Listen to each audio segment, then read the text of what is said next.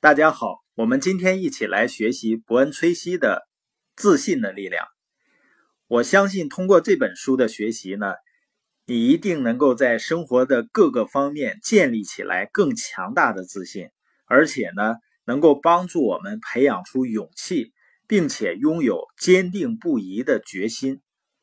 因为我坚信，人的自信是可以通过吸收积极的信息。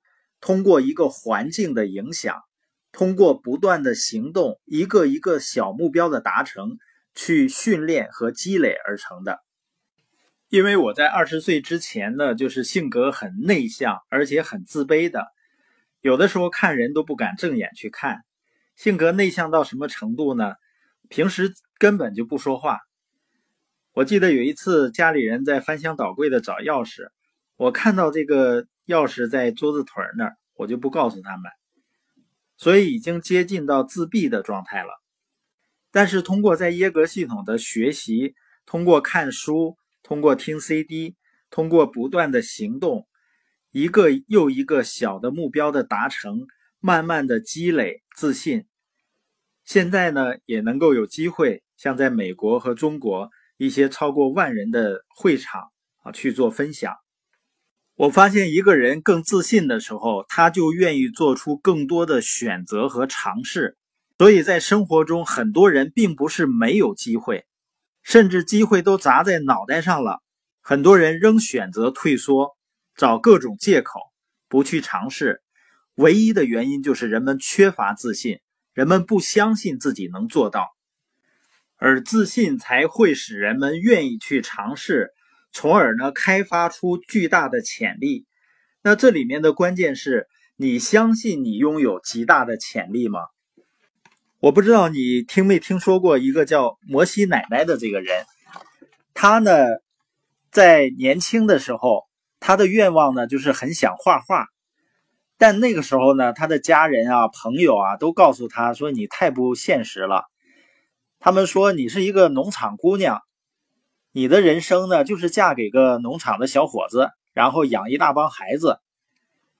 他被周围的人呢就偷走了梦想，他就不再想画画的事儿了，做着大家认为他该做的事情。后来呢，他生了很多的孩子，有十几个吧。在四十几岁的时候，他就当上了外祖母；六十几岁的时候呢，就成了曾祖母。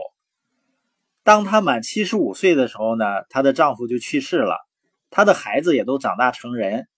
然后医生说她年龄太大了，不适合参加农场的劳作。在她七十七岁的时候，她觉得她剩的时间不多了。然后呢，她决定完成她内心的愿望，在去世之前呢，画一些画。她就到附近的镇上参观了一些艺术商店。然后艺术商店的人呢，卖给他一些颜料、画布和画笔，并教他怎么使用。他回到农场呢，坐在家里面开始画画。这些画后来被称作原生态的美国风景。摩西奶奶呢，在七十八岁那年完成了她人生的第一幅画作。当她一百零一岁的时候呢，纽约市的一个知名艺术画廊举办了她个人画展。在他人生的最后十年里。他的一些画作啊，市场售价甚至高达十万美金一幅。矛盾的是呢，当她是个小姑娘的时候呢，别人说她不能画画，因为开销太大，负担不起。但她开始画画后呢，她一年卖画挣的钱，比她和丈夫两个人在农场上辛劳一辈子挣的钱还要多。在华盛顿国立女性艺术博物馆曾经举行过一场名为《摩西奶奶在二十世纪》的画展。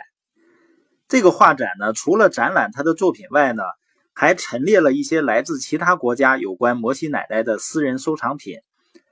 其中最引人注目的是一张明信片它是摩西奶奶呢1960年一百岁的时候寄出的，收件人呢是一位叫春水上行的日本人。这张明信片呢是第一次公布于众的，上面有摩西奶奶画的一座谷仓和她亲笔写的一段话：“做你喜欢做的事，上帝会高兴地帮你打开成功之门，哪怕你现在已经八十岁了。”摩西奶奶为什么要写这段话呢？原来这位叫春水上行的人呢，很想从事写作。他从小就喜欢文学，可是大学毕业后呢，一直在一家医院里工作，这让他感到很别扭。马上就三十岁了，他不知道该不该放弃那份令人讨厌却收入稳定的工作，以便从事自己喜欢的行当。于是他给耳闻已久的摩西奶奶写了一封信。希望得到他的指点。对于春水上行的信呢，摩西奶奶很感兴趣，因为过去的大多数来信呢，都是恭维他或向他索要绘画作品的。这封信呢，却谦虚地向他请教人生问题。虽然当时他已经一百岁了，他还是立即回了信。那么，到底是什么原因让人们异常关注那张明信片呢？